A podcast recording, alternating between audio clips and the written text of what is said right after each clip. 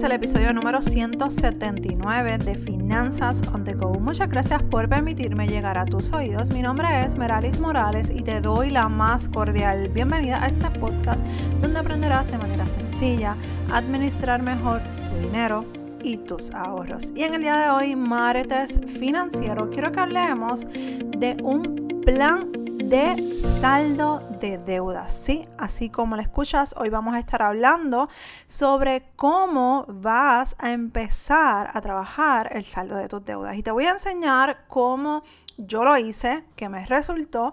Actualmente estoy libre de deudas, de tarjetas de crédito, de préstamos estudiantiles, préstamos personales y la realidad es que puedo estar tranquila.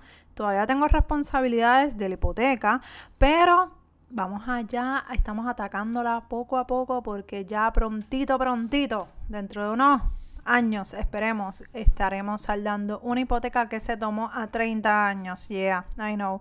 Gracias a Dios que el por ciento de interés es sumamente bajo y pues básicamente eh, estoy pagando directamente al principal, pero como quiera hay un interés de por medio y si hay...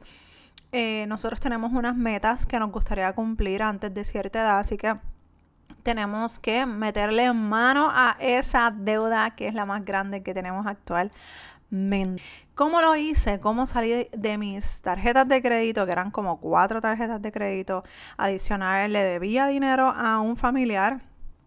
También tenía eh, una deuda de un préstamo personal, o sea, un desastre, un desastre. Y la realidad es que te confieso, no me siento absolutamente nada orgullosa de decirte esto, pero yo aprendí tanto de ese proceso que ya después de que terminé eh, ese saldo de deudas, tenía miedo de usar las tarjetas de crédito, tenía mucho miedo de volverme a endeudar. Ya actualmente soy libre de ese miedo uso mi tarjeta de crédito, pero la uso cuando tengo el dinero para poder gastar sin ningún remordimiento, sin ningún estrés. O sea que si literalmente yo me compro 5 dólares en algo, 5 dólares va en saldo de esa tarjeta de crédito porque la uso y la pagamos. Así que eso es bien importante, pero no vinimos a hablar de tarjetas de crédito, vinimos a hablar de un plan de trabajo que yo necesito que tú te vayas eh, ya con las ganas de eliminar todas las deudas posibles. ¿Qué fue lo que yo hice? Número uno, yo lo que hice fue identificar cuál es el método que a mí me, eh, interesa me gusta y se ajustaba a mi realidad. El que se ajustó a mi realidad y el que se ajustó a lo que yo quería lograr eh, fue el de la bola de nieve. ¿Y cómo funciona la bola de nieve? La bola de nieve es básicamente organizar todas tus deudas. Literalmente, tú vas a coger todas tus deudas de préstamos estudiantiles, de auto, tarjetas de crédito, dinero que le debas a alguien, todo. Literalmente todo, tus deudas menos la hipoteca, porque eso es lo último que vamos a saldar. Pero lo que vamos a hacer es que vamos a empezar a organizar todas nuestras deudas por orden de menor a mayor en cuanto a balance que yo debo. Así que si tengo una tarjeta de crédito de 300 dólares, un préstamo de 500, un, le debo a mi primo 300 eh, dólares, pues yo voy a empezar con esas deudas que tienen un balance de 300 dólares. Lo voy a ir organizando de menor, de lo que menos yo deba, hasta lo más grande. ¿Por qué? Porque el proceso que nosotros estamos tomando, el de la bola de nieve, es un proceso que es psicológico porque vamos a empezar a atacar las más pequeñas. ¿Y qué va a pasar con esto? Nos vamos a sentir súper bien, nos vamos a sentir animados de que estamos logrando algo, estamos moviendo, estamos viendo que algo está pasando con nuestras deudas. Así que empezamos con esas pequeñas que si las pudiera saldar, por ejemplo, si la deuda más pequeña son 300 dólares y tienes el dinero, sáldala. O sea, si tienes el dinero sin que se afecte tu día a día, tus necesidades básicas o las de tu familia. Analiza bien eso antes de tomar la decisión. Luego de eso, empiezas entonces con la segunda y lo que estabas pagándole a esa primera deuda, la vas a estar utilizando para la segunda deuda. Y así lo que vas a empezar es literalmente a crear un estilo bola de nieve que poco a poco, a medida que tú te vayas moviendo en saldo de deudas, el pago a esas deudas van a ser más grandes cada vez que saldes una deuda. Ahora, si no te gusta ese método, también hay otro método que puedes utilizar que no es mi favorito, pero te reconozco que es muy probable que te salga mucho más económico porque este otro método lo que vas a estar haciendo es saldando las deudas con el porciento de interés más alto. En vez de estar organizándolas de eh, balance adeudado de menor a mayor, lo que vamos a estar es organizando nuestras deudas del por ciento más alto al menor, porque el más alto es el más caro que me sale. Así que no importa el balance, en este segundo método no importa el balance, vamos entonces a atacar a las deudas que más caro te salgan, a la que tiene el porciento más alto. Obviamente, esto puede ser una navaja de doble filo, porque puede ser que esa deuda que tú tienes actualmente sea el porciento más alto, pero la más grande y te tardes dos y tres años. A diferencia que la que tiene menos por ciento de interés puede ser que tenga menos balance, que puedas sacarla de tu camino, puedes empezar a atacar esa grande y empiezas a mover y animarte a que lo vas a poder lograr.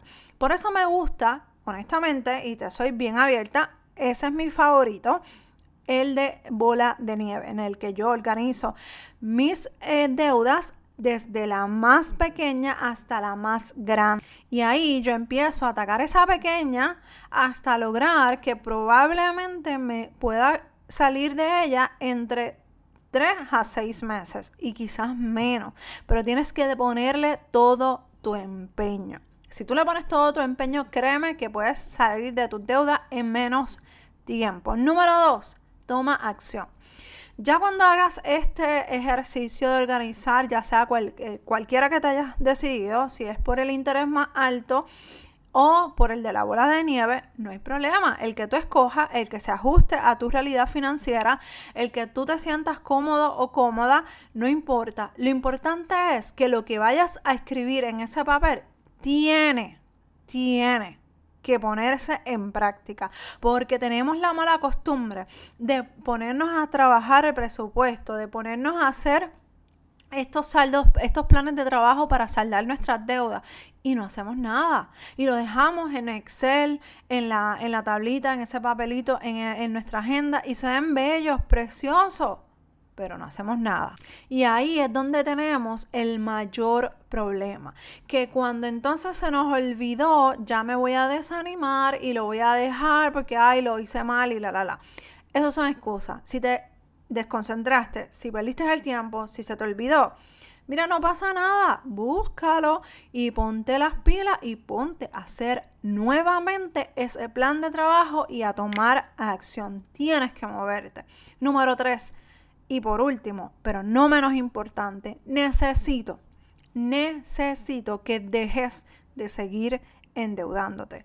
Sí, porque el problema de esto es que cuando nos vemos con un poquito más de dinero y porque nos vemos con un poquito más de libertad financiera, nos queremos seguir embrollando, como decimos aquí en Puerto Rico, y nos queremos seguir endeudando porque estamos acostumbrados a tener que pagar algo mensualmente. Y no, no tienes que vivir la, la vida así. Comienza a trabajar con tus finanzas personales, pero también comienza a trabajar con tu mente, con tu interior.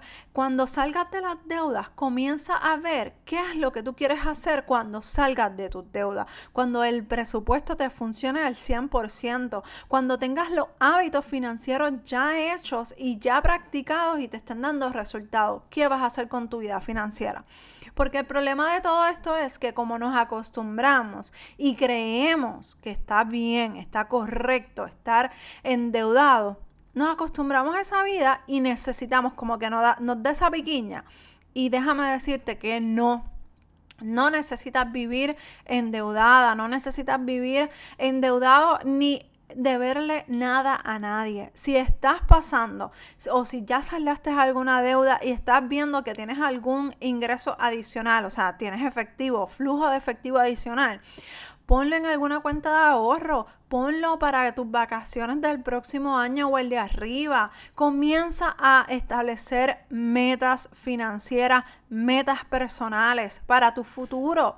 Eso sí, saca una porción para tu disfrute, porque yo, si me has escuchado anteriormente, yo estoy de acuerdo en disfrutar el dinero, en pasarla bien con nuestro dinero, pero sin deudas, por favor, sin deudas, ¿está bien? Si necesitas ayuda con tus finanzas personales, estoy aquí para ayudarte. Escríbeme a deudas.finanzasonthego.com. También te voy a agradecer que si te gustó este episodio, le saques un screenshot, me busques en Instagram o en Facebook y me tagues como Finanzas on the Go y Meralis Morales. Te lo voy a agradecer. De igual manera, compártelo con tus familias y tus amigos para que más personas sean impactadas por este tema tan importante que nos afecta a todos. Un abrazo desde Puerto Rico y nos escuchamos en el próximo episodio de Finanzas on the Go. Bye.